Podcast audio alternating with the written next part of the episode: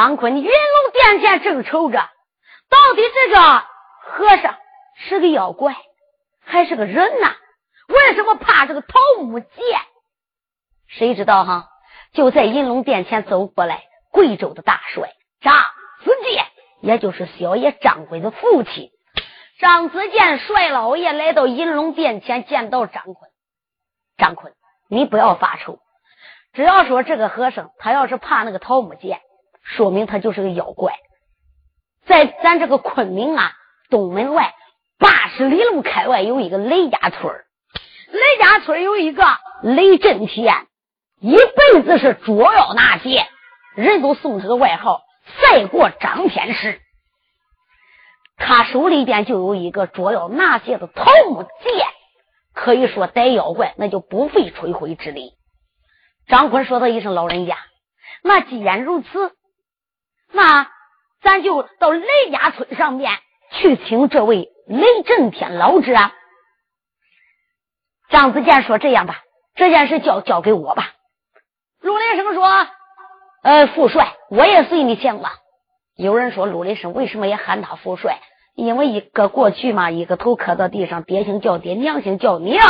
他和那张坤是生死隔地，不比谁表。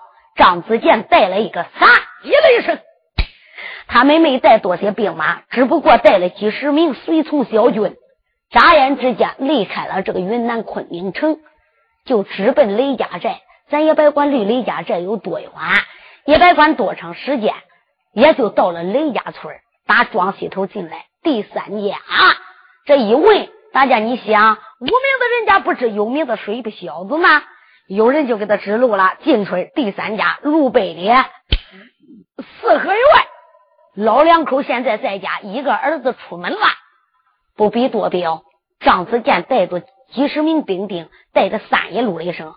来到门口叫军兵叫门，就听里边吱哇，门一开，里边走出来一个七八十岁的老者。你再看他海下的胡须，根根如银。在这个时候啊，这位老者赶忙上前，他一看张子健穿的是官服，赶忙上前施礼，跪下叩头：“你这位官爷，老小子有失远迎了。”不知你是哪一位军爷？为什么来到俺的府门外边来叩门子呢？张子健就把自己的来历说明：我是贵州大帅，云南王，你该知道吧？云南王九童幺张坤，两军疆场上怎么遇到一个老和尚？我们早都听说你一辈子捉妖那些，就来请你来，请你能不能给云南王去帮个忙？到两军疆场上。去逮这个妖怪，只要能帮着这一个忙，可以说那你就是为国家立功啊！这个老者呀，雷震天今年是八十多岁了。你再看他，把手一摆，说到张大帅，我已经都八十多岁的人了。那逮妖怪的时候，那是年轻的时候干的，我得有二十年都没干过这事了。时间一长，我也洗手了，也不干了。我那个桃木剑早都没有了，大元帅，对不起，让你失望了，老小子，我早都不干这一行了，我在家里边安居乐业，务农为本。张子健一听人家一句话给回绝了，那怎么办？那只有转回去。张子健带着陆雷声要回去，三爷陆雷声心里想：这个老头有可能是钻瞎话的。这个人喜欢啥一辈子，那是他爱宝如命。他这个桃木剑那是他的宝贝，他怎么能会搬？怎么能会丢的呢？我不相信。张子健走到半路之中，陆雷声就给他说了：“副帅要回去，你回去，找不到这一把桃木剑，逮住了那个妖怪。”俺日搁云南昆明城，我们弟兄都得遭灾难，我们弟兄都得倒霉。你回去吧，我还要拐回去。谁知道哈？张子健回去了，三爷陆雷声没回去。等到天黑，太阳一落，日坠西山，他等到也得有定更的时候了。你再看三爷陆雷声啊，一纵身躯，越过了人家的寨壕，翻过就寨墙，哪里不去，他就直奔雷震天的家。你再看他借的眼高，一动身去，他落在雷震天的房檐外边。你再看他，也就来一个金钩倒挂，脚朝上挂住了房檐，头朝下，用手指把窗户纸捣破。再看三爷来时，来一个木匠吊线，一个眼睁，一个眼背对里边看，一边看一边听。他看见房里边老头老妈老两口子正坐在床沿拉呱嘞，那个老太太呀也有七八十岁了，指着老头正跟他骂着嘞：“哎，老狗啊老狗，一辈子不说瞎话，你今天就说了瞎话了。想起来大元帅不容易来到咱家，人家不就是找你借你那个剑识是吗？逮妖怪可以说除掉了妖人，云南王就能打到北京燕山，救到海大人出剑。好事你不干。”人事你不做，老了老了你都不做这个事儿呀，都不叫人干的事儿，你怎么能把你这个剑术没有了呢？你一辈子不知道逮了多些妖怪，难道说这一回你就能不能帮云南王了？哎，雷震天说：“老妈子，你懂的啥呀？你都给忘了？那二十年前我为啥回手？我为啥不干？咱家四个儿子。”活生生的一天死的光溜的，你知道为啥死的吧？老太太说：“别提了，我也不知道为啥，儿子突然间四个儿熬得暴病都死了。可是后来又有了咱这个小儿，又过了一年之后，又有了咱的儿子雷小天。老伴就从那我不干的，因为我一辈子逮了妖怪。”不知道我逮多些妖怪，在我这个桃木剑里边死了多些妖怪。有一次我碰见一个妖怪中老二伙计，他的斗也沉，跟我对打对斗。他指着我张天，他指着我雷震天说：“雷震天，如果你要再要害我的徒儿发孙，我可以叫你断儿绝孙。”谁知道哈？就从那一场战，我就回来了。还有这个妖怪，我我不相信。我来到家，我这一进门，咱这四个儿子就得病死了。从那以后，我再也不敢逮妖怪了，我就洗手不干了。后来才有咱这个小儿老伴我就是因为这洗的手。如果今日我交给他桃木剑，咱这一个儿子都保不住啊。所以二十多年了，我都没干过这了。我为啥不干？就是为了能保住咱家一条香烟呐！谁知道老两口拉呱，这个话都叫三姐卢雷声听到了。老太太一听，老头子，我也不知道你为啥不干的。那既然如此，那你这个桃木剑在哪个搁着来？你要放好，千万别丢了。人家今日来借没借走，还来一个卢雷声。还来那几十名兵丁，万一有人走到半路再拐过来来偷咱的呢？老头子，你放好，你搁哪个地方呢？嗨嗨，雷震天就说：“夫人呐，我搁哪个地方我知道。”老妈子说：“你看看，别丢了啊！”哎，这老头啊，他就来到这里个呃上方是三间，他在西屋，在西盆房里边睡的。到了东岸房，你再看吧，靠着东山墙，这个老头啊，一伸手就往那个东山墙里边掏了，掏了半天，用红领子裹住的。你再看吧，他把这个剑，那我说这个桃木剑有多长？扎把这么长。他拿到手里边，桃木剑呀，桃木剑，一辈子陪伴着我，除了那些。为民除害，二十多年了，我都没用过你了。哎，今天我还是把你放好吧，别叫人给偷跑了。你再看他包好之后，嘣儿，他又往东山墙里边塞塞，外边呢又塞了一疙瘩棉花套子，他往那个里边放，都叫陆雷声看完了。这老两口子睡觉了，俺不说。陆雷声觉着这老两口子该睡个差不多了，三爷陆雷声一抖手。囊中取出一样东西，就把人家的门给拨开了。你再看他把门拨开之后，三爷陆雷声轻手轻脚就来到了。那个老头搁哪个？他给眼看着嘞。你再看三爷陆雷声也来到东山墙，老头掏的那个地方，把这个棉花套子掏出来，一动手，三爷心里想：这回摸着了。怀里边一揣，一纵身去，一飘身落在当院里边。陆雷声拿着这个红缎子裹着的桃木剑，你再看他怀里边一揣，牙关一咬，眉头紧皱。今天我也不回昆明城里边大明营，我就逮那个老妖怪。三爷雷声将英雄啊啊，得手中，手里边拿的这把桃木剑，一心心要去带着老妖精，俺有心在长路途断，啥时能唱热闹中，拉一拉弦子，干一干饭，送送三爷叫陆了一声啊！陆三爷慌忙他来的好快呀，大明营不容啊，把人营啊！三爷雷声落下去。他这才落在命营中，陆雷声把这个桃木剑拿过来，哪里不去就奔大明营。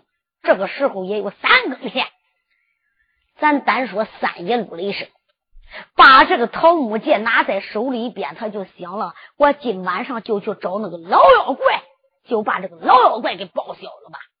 他又奔往严家路住的这个账房，谁知道哈？一天这个。呃，奸贼严家禄带着哈密僧人，也就在昆明城外边北关外骂了一天的阵，张坤高挂免战牌，再也不敢出战了。所以严家禄心里高兴，又是大摆宴席。因为这个老这个老和尚呢，他喜欢吃肉，喜欢喝酒，又给他大摆宴席。正搁那个地上，这个老和尚正跟严家禄说着嘞：如果明天陆雷声再不出战。明天我就杀进昆明城里面。三爷陆雷声心里想：老和尚，你个老妖怪！今天石爷云一路马到阳寿该做的三爷，我今天就用桃木剑接过了他吧。三爷陆雷声一飘身躯落下来了，手里边摆着桃木剑，高喝了一声：“老妖怪哈密僧，拿命过来！”连这三爷陆雷声的桃木剑来了。他手里边托着一把木头做的宝剑，你再看他喝了一声，妖怪哈没僧哪里走？谁知道三爷陆雷声点个宝剑，眼瞪着奔里闯，就连大明营的众将官都给吓傻了。乖乖，哈密僧人不看鲁雷声手点个宝剑便罢，一看他手里边点了一个木头做的剑，喊了一声，说是桃木剑在此。那老和尚吓得哦，他一抻腿都搁那。那个陆林生心里想：乖乖，这个桃木剑真管劲。谁知道三爷陆林生到了跟前，就用这个桃木剑。他想了，我就看今天要治，我都把这个老和尚治现原形。桃木剑奔着这个老和尚，嘣嘣，对着他这个肚子上就来扎。他倒两家的倒的不要紧，没把这个老和尚刀现原形。谁知这个老和尚叫刀醒了，哎，慢慢弄到就我睁眼。三爷陆林生一看毁了，啊，乖乖，这个剑还能是个假剑吗？怎么不管带妖怪的呢？三爷陆雷声一想，我得走。你再看他一转身体，一纵身说走，可把陆雷声给吓死了。这个老和尚还没翻过来，愣了。我的乖乖，他还没瞅清来，陆雷声跑了，那得跑了。吓得个老和尚头魂都没有了，半天没说一句话，就连严家路众将都吓得呆如木鸡相似。你想想。严家禄都知道这个老和尚怕桃木剑，那个陆雷声突然间落下来了，手拿一把桃木剑要逮这个妖怪，所以妖怪吓昏过去了，就连严家禄也给吓汗中了。等老和尚翻过来愣再找陆雷声，早跑没影了。这个老和尚可恼死了，我的个乖乖，这个陆雷声咋知道我怕桃木剑的？哈，他不知道，他给严家禄说的话都叫陆雷声听完了。陆雷声拿着这一把宝剑，心里别提有多生气。我上当了，这个老头子真狡猾啊！雷震天，雷震天，这老头子咋那么坏的？这是一把假的。要是真的，这个妖怪不现原形啊，他到银龙宝殿见张坤，把事情一讲，就通了张坤，说到一声三弟，人家愿借就借，不愿意借，你怎么能去偷人家的？来人，把雷声绑上，把陆雷声就给绑上了。绑上陆雷声之后，你再看吧，就是一把假的，该哪个偷来的，咱也得给哪个送出去。二爷交头娘张坤没有戴王帽，也没穿四招的王袍，他也是头戴三山王帽，身上穿四招的龙袍。哈，陆九头鸟张坤没穿官服，换了一身便衣，带了八名随从。来。把陆雷声也给我带上，哪里不去？我上雷家寨带陆雷声请罪去。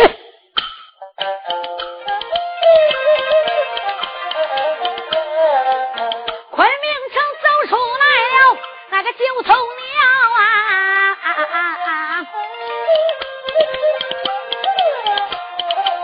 押上了雷声将英雄。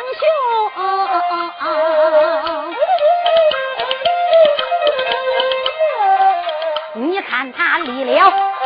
这个昆明地，一心心要到那座雷家营，俺要再唱这路途短，恁说俺书山杂兰不中听，长话短说到了吧，雷家寨不远面前迎，九头鸟这才来到雷牢门外。你看他叫军兵开寒门厅，军兵他扣着门板啪啪的响。大里边走出来了一个老先生啊，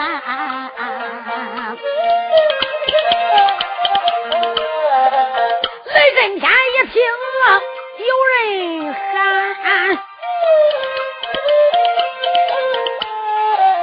你看他慌慌忙忙奔外行。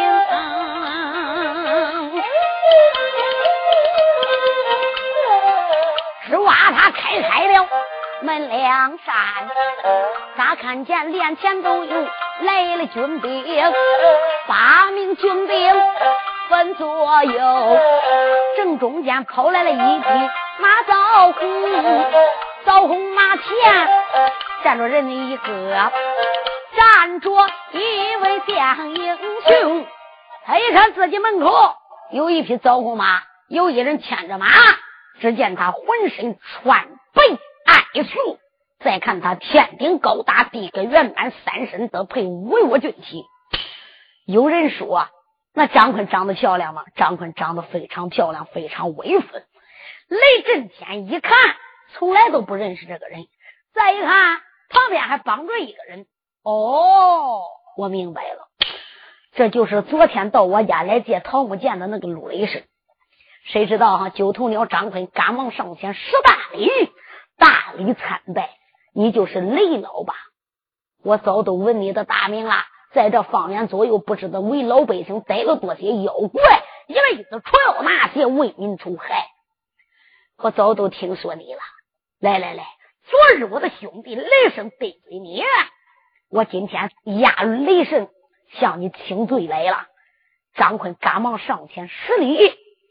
来，把雷声押过来，把雷声偷的那一把桃木剑，那是桃木的吗？根本不是那一把桃木剑，别管是真的是假的。张坤把这把剑捧着，雷了，我三弟雷声，也赖我管教不严，军法不严。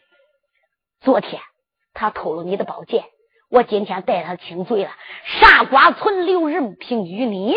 这把宝剑。还给你吧，谁知道哈？这个老头子雷震天一看张坤句句说的，都叫人心里边高兴，心中暗想：张坤呀，张坤，怪不得人家都说张坤是好汉。今日一见，果不虚传。九头鸟张坤说着话，就叫陆雷声也跪倒了。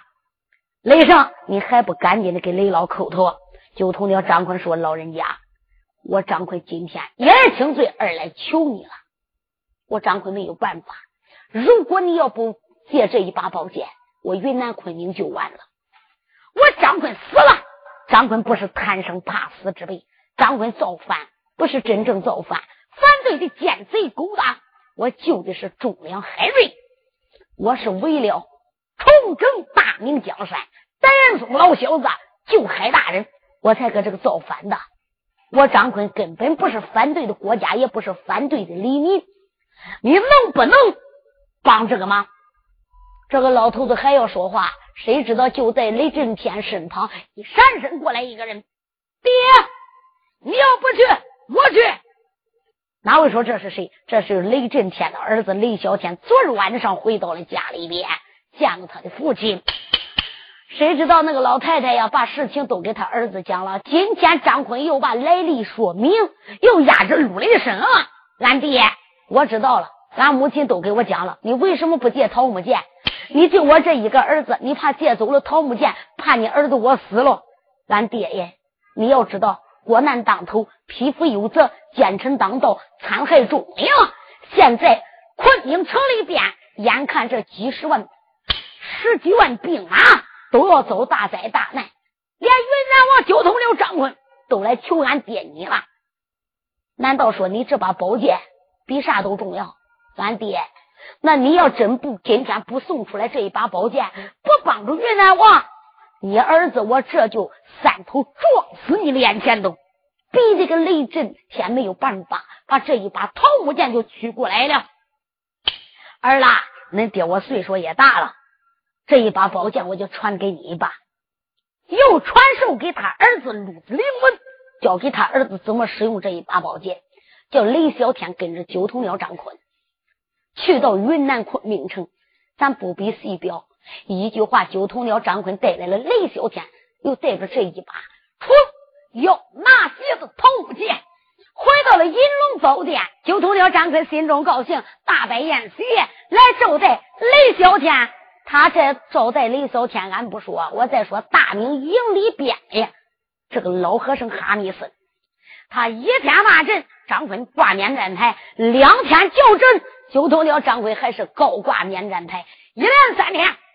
谁知道这个老和尚心中暗想：乖乖，这个云南昆明城九头鸟张坤为什么迟迟不战？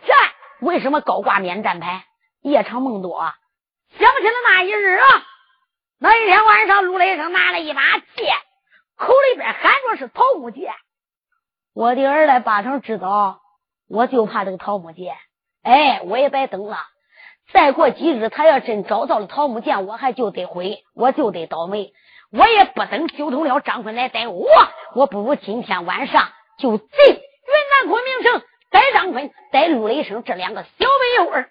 谁知道他也没给严家路打招呼啊！这个老和尚哈密僧使动自己的妖风，奔往云南昆明城。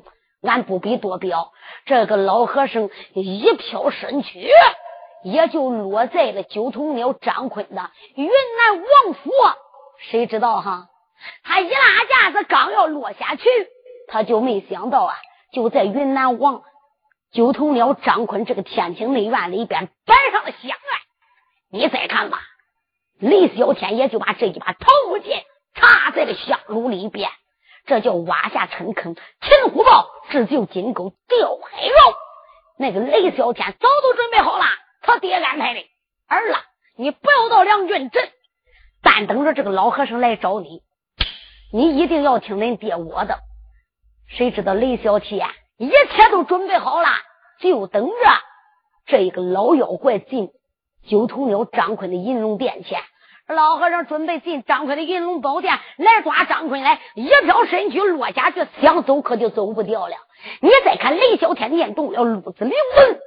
那我说雷小天咋知道妖怪来了？这个妖怪没来到就有动静。你再看我，那个风就刮得呜呜的。雷小天老早的就准备好了。雷小天念动了炉子灵符，你再看这一把桃木宝剑，就打香炉里边出来了。再看这一把宝剑，就像长了眼睛相似，奔着这个妖怪就打过来了。这个妖怪赶忙就躲闪，谁知道哈？这一把桃木宝剑不打住妖怪，他是不会回头了。只听见咔嚓。一声，这一声响炸不要紧，说书不带响，带响就有奖。就听咔嚓，这一把宝剑打中了老妖怪，这个妖怪也就现了原形了。哪位该说了，他是个什么妖怪？是一个东海的老鳖精。这个老妖怪现了原形，你再看雷小天用手一点，你这个孽障，你从哪个来的就滚回哪里去吧，不要再兴风作浪，再害人了。雷小天并没置他于死地。再看这个老鳖精，他把个头对地上啪啪啪点了三下，那意思就是谢过雷小天，使动妖风回到了东海。我不说这个妖怪。咱再说银龙殿前的李子府，早都有准备了，叫九头鸟张坤点毛绿将，今天晚上兵发大明营，活捉严家路。银龙殿前发令传呐，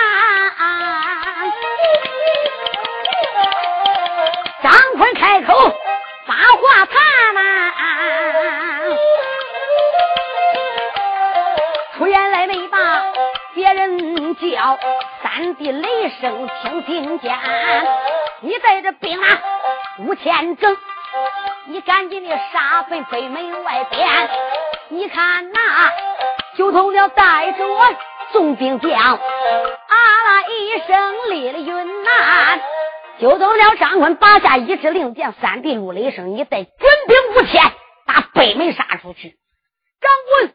你打东门出去，我要带人马断他的后路。谁知道哈？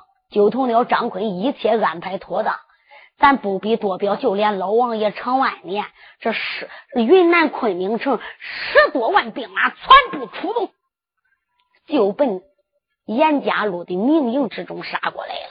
严家路大明营里边根本就不知道人家连夜杀过来了。咱不必多说，那个九头鸟张坤一声令下，十几万军兵出动。你再看，连夜一枚大炮，二枚敲锣，就这样杀进大明营。明营的军兵怎么能知道？再看明营的军兵是死的死，伤的伤。等严家路发现，已经来不及了。严家路翻身上马，带军兵就想逃走。九头鸟张坤催马来到，一探出招，就把严家路抓住了。再看三爷陆雷声摆开这一口大刀，把北家四弟兄用刀全部给斩了。你想想，去了这个老和尚，北家四将根本不是三爷雷声的对手啊！把他所有的大将该杀的就给杀了，特别是邹应龙邹将军带来的那八员大将，黄家二弟兄，哪一个都不给严家路一心。一看，连邹将军跨马端枪过来了，咱不必多表。邹应龙的十万人马，当时就是听。邹应龙的指挥哪会再给九头鸟张坤打？这八员大将、皇家二将全部都帮助邹应龙。一句话，严家路这一回可就倒了霉了。大营里边的军兵也不知道死了有多些。九头鸟张坤高喝了一声：“明营的军兵，你们听着，我九头鸟张坤冤有头债有主，我在我在严家路，我报仇给我家大人，不是给你们军兵有仇的。来，放下屠刀。”把你的兵器都给放下。常言说：“放下屠刀，立地成佛。”哪一个再不听话，可以说你家王爷我这一声令下，就把头给你割了。当兵的心里想：谁不知道严嵩孬种呢？你别看那些军兵，谁又不知道海大人是忠良呢？谁又不知道九头鸟张坤厉害？一看九头鸟张坤，还有那大元帅邹应龙，这一帮子人厉害无比，谁又能挡住？哎，干脆那就投降吧。一句话。大获全胜，捉住了严家禄。严家禄带来的手下，死的死，被抓的抓。张坤一句话，打扫战场。你再看九头鸟张坤，赶紧的传令，升做了银龙宝殿。众将官列在两厢，来人把严家禄给我押上银龙殿。有人押着严家禄。严家路来到银龙殿前，你再看两边的军兵高声呐喊：“喂，严家路小贼，见了我家王爷千岁，然何不跪？”严家路站在那个地上，把眼一瞪：“呸！你家帅爷我北京燕山也是英武丞相，我府乃是文化殿阁老，你家相爷怎么能会跪这个反贼？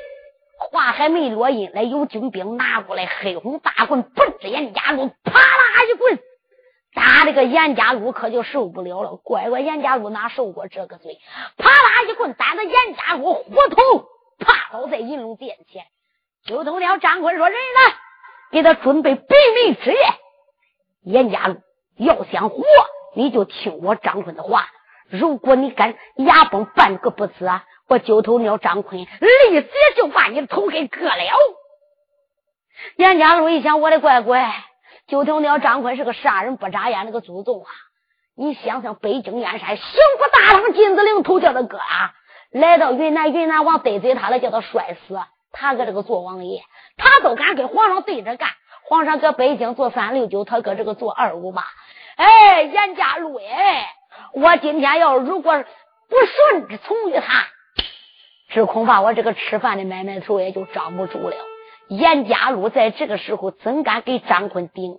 就同了张坤说：“我叫你怎么写，你就怎么写。给你爹严嵩写封信。”他说着，严家禄齐备写着这一封书信。写好之后，谁知道哈？李子夫又写了一封信，把这两封信合在一起，派下飞豹马两封书信送我北京燕山。咱不必多说，你再看军兵飞奔马，就把两封书信怀里边一揣，离开了云南昆明城。我也别管多少天多少日，到了北京燕山，打动了金钟玉骨文武百官，上了八宝金殿。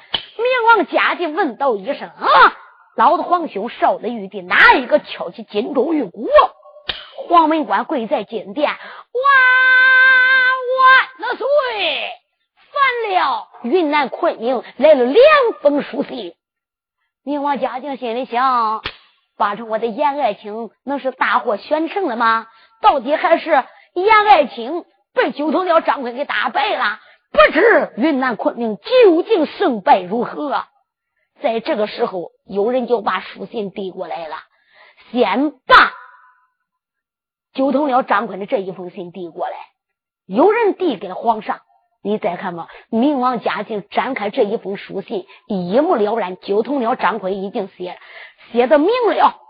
现在你的两路大帅都被我逮了，都被我逮，严家路被我活捉，二十万兵马你全军覆没，昏君。如果你北京燕山再不放海大人，牢房里边北京城要没有海瑞在，我立即发兵马打你的北京。明王嘉靖这一回可都没有头昏了，乖乖，这一回九头鸟张坤厉害很了，我不打他还好嘞，我打他给他送了二十万兵马，就连头名状元邹永龙也被他逮了，这二路大帅严家禄被他活捉了，哪一个又能兵退云南？明王嘉靖说：“我的众位爱卿啊，现在云南昆明城九头鸟张坤越来兵力越大，马上马要兵发北京。”要打孤家我的江山，要叫我放中堂海瑞，众位爱卿，恁看怎么办？又把这封书信又交给严嵩。严嵩一看，他儿子写的非常难过，非常悲哀，求他，俺爹，你不要再搁北京燕山再再害人了，你赶紧的保中堂海瑞出来，海瑞只要能出来，你儿子我就能活。北京燕山要没有海瑞出来，俺爹恁儿子我就不能回北京了，我就见不上你了。严嵩一想，陈有弼呀，陈有弼，我的儿子都是你坑的吧？你在八宝金殿说的，叫谁去？叫俺儿去，俺儿给我最亲最近。这一下子俺儿倒霉都倒到你陈有弼手里边。就在这个时候，严嵩八宝金殿跪倒在地，我说万岁呀，万万岁！云南你不能再打了。你越打九头鸟张坤越厉害，可以说天下第一。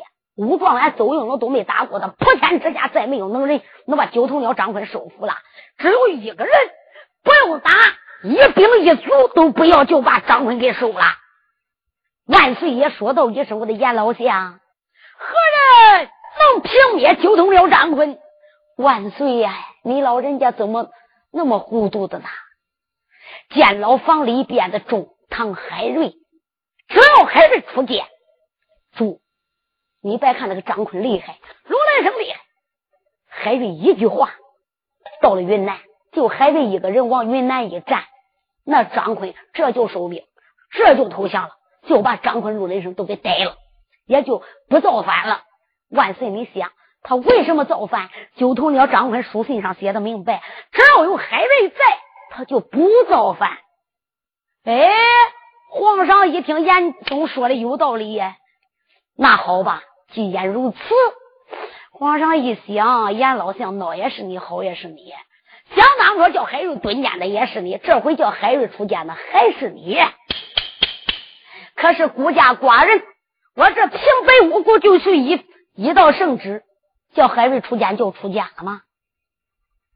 众位爱卿，哪一个能替孤家圣去请海瑞，顶孤家圣旨，牢房里边把我的海爱卿带上八宝金殿，请出海瑞。云南去收服张坤，严嵩说：“主啊，我保举一个人，他只要到牢房里边，就能把海瑞给请出来。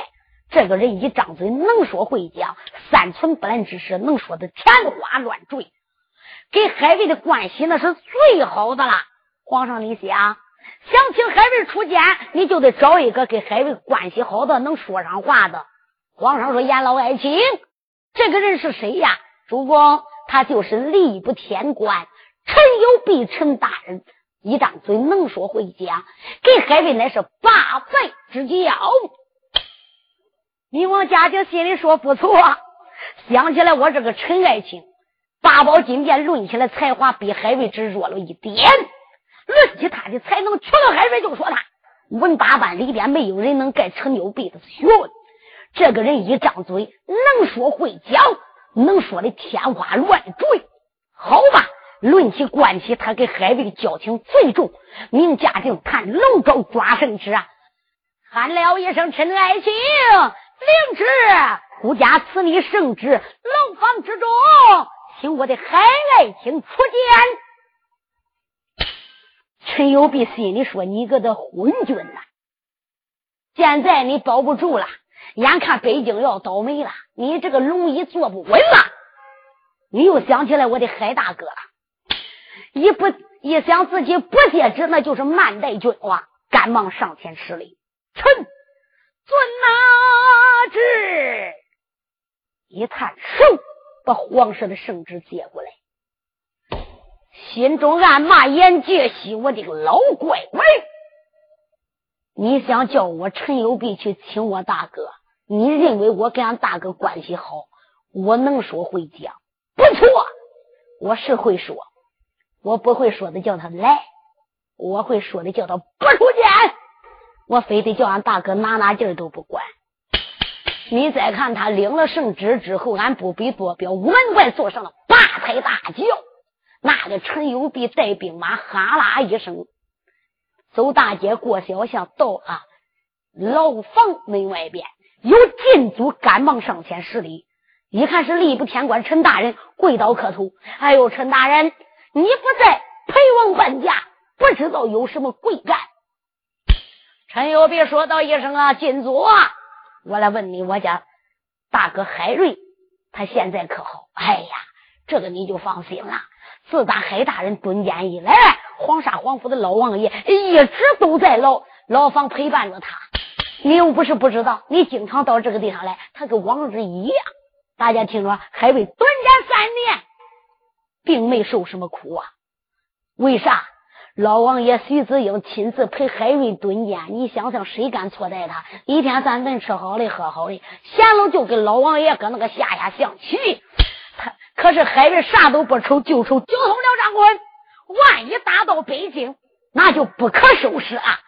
谁知道禁足领着陈友弼就来见海瑞，中堂海瑞一看外边来了禁足啊，带来了这一个，原来是自己的四弟陈友弼。陈友弼把皇上的圣旨拿过来，奉天承运，皇帝诏曰。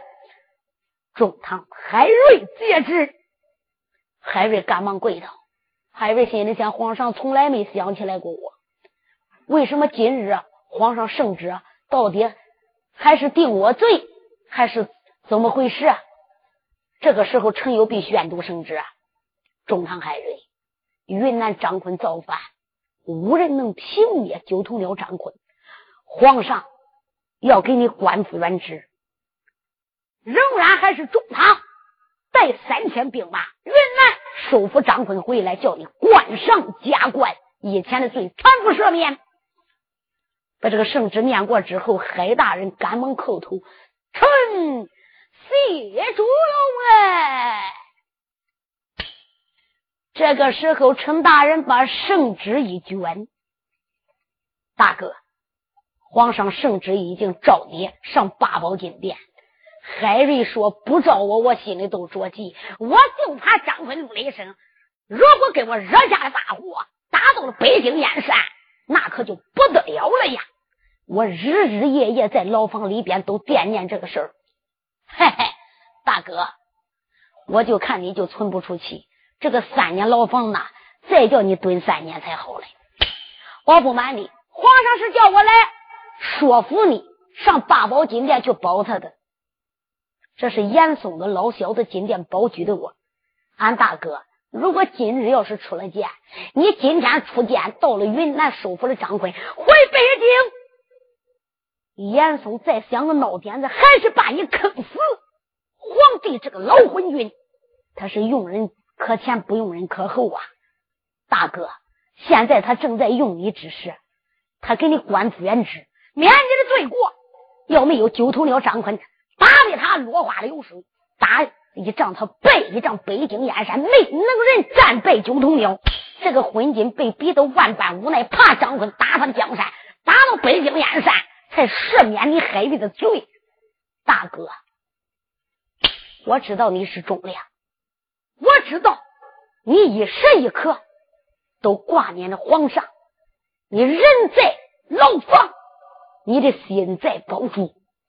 大哥，这回你得拿拿劲儿。你要不拿劲儿，你出监狱，你只要把张坤一收服，你还得倒霉。俺大哥，你就在牢房里边等着吧，也得叫这个昏君知道知道，也得难为难为他。你就是出监，也得难为难为他。你说这个爷是来请海瑞出监来，还是来给海瑞上上劲儿的呢？他把一切话说完之后，那张海瑞就说了：“四弟呀，那你上八宝金殿怎么交织？”哎，大哥你放心，你只管在牢房里边坐着。兄弟，我回八宝金殿，我见这昏君有话说。不必多表，四爷成有备。他回到了八宝金殿来见皇上，参拜叩头，主公万岁。微臣无能，没把中堂海瑞清楚，没把我大哥清楚。明王嘉靖说道一声：“我的陈爱卿，那海爱卿他不愿意出见。嗨，主啊，何止是不愿意出见？我去请我的大哥海瑞出见，你的圣旨我也宣读了。”他连圣旨都不接，我问大哥：“你为什么不保皇上？”大哥提起这一件事啊，就在牢房里边长叹了一声，说：“这一辈子宁愿意蹲监，不愿意再保主了。”万岁呀！大哥海瑞实实在在是寒如心了。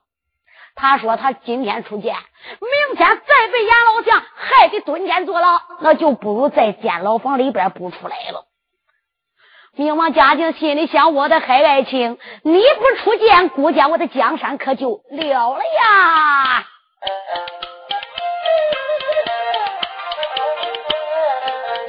把宝殿难坏了，明王嘉靖啊啊啊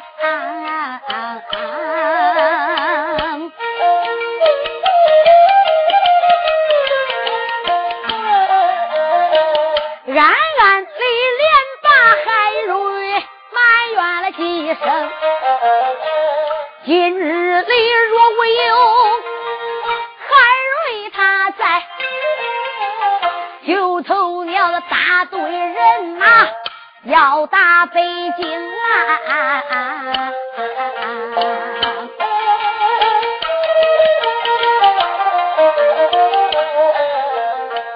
万岁爷大宝金殿开龙口。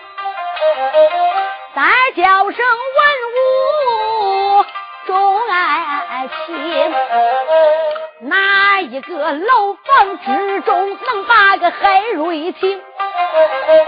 顾家我八宝金殿把你的官来封，那谁要能把海瑞请出，我都叫你官升三级。谁知道哈？还是没人上八宝殿。陈友备说：“主，你不用再喊了。你要知道，接令还得系领人呐。海大哥海瑞他怎么蹲得见？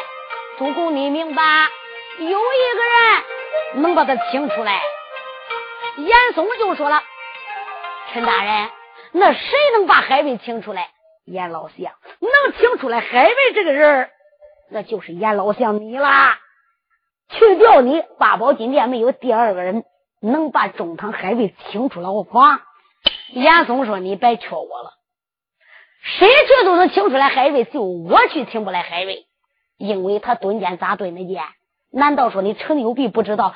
陈有弼说道一声：“哎哎，严老相，别人不知道他的脾气，我跟俺大哥交情最重。”我最知道大哥的脾气，这个人向来是钢板硬直，可是有一条，他吃软不吃硬。你只要到到牢房里边见了大哥，你给他赔个情，见他施个礼，说个软话，保险你一去到地上认个错，他就出监了。严嵩一想，陈有弼，我去。他真能出家，陈友斌说不错，别人去他不能出家，只有你到地上见了我大哥海瑞，你多说好话，你只要见他赔个情，服个软，他就出家了。严嵩一想，怪个是我把他弄到牢房里边蹲的，现在我的儿子落到张坤手里边，我抢不出来海瑞，我儿子在云南就活不了。我三个儿子之中，我最喜欢的就是我的三子家禄呀。他要死了，老夫我在北京都不能活半个月。严嵩白提心里边有多难过了？为了我儿，哎，这张老脸我都不要了。见海瑞，哪怕别说给他施礼，哪怕我给他跪下，只要海瑞出监都完。不比谁表金殿上万岁爷慈严嵩圣旨。严嵩坐着文花八抬大轿，来到监牢房，叫禁足往里报。这个禁足往里一报，海瑞得知，不但海瑞得知，还有老王爷徐子英来。老王爷徐子英说：“海瑞呀，我叫你出剑，你就出剑；我不叫你出剑，你就只管蹲这个地方。你在这个不用出去，带我去会严嵩这个老小子。老王爷，你再看他怀里边抱着一个黑虎锤，他就在那个地方单等着严嵩来见海瑞。”他截住头了，不叫海瑞出来。严嵩往里走，咱一看啊，牢房外边站着的，这不是老王爷徐子英，怀抱着黑虎锤，牙咬着眼瞪着。严嵩一想，毁了，这个老家伙在搁门口守着嘞。你别说文武百官怕他，他这一把黑虎锤，上殿打君，下殿打臣，东海御史刘玉被他砸的跟肉泥一样，搁我脸前都打死的，搁他八宝金殿打死的，文武百官都亲眼目睹。皇上都怕他三分，哎，我今天要是得罪了这个老家伙，啊，我这个头也长不结实。你再看吧，严嵩离老远就给老王爷施礼了。哎呀，王爷千岁，那可是老王爷，俺这厢有礼了。老王爷徐子英，你再看他，用手一点，说道一声：“下边黑乎乎的，你是个什么东西呀？”严嵩那个头皮子都给挠炸了，头都给挠小了。徐子英，你个老狗，你倚老卖老，你装的瞅不起我。严嵩一想，今天都该我倒霉，人到该眼下，怎能不低头？我的儿来加入我，这都是为了你呀。老王爷说你是什么东西呀？严嵩说：老王爷，我不是东西。老王爷说：“我就看你不是个东西，哪里走？”老王爷一亮黑虎锤要捶打严嵩的老贼。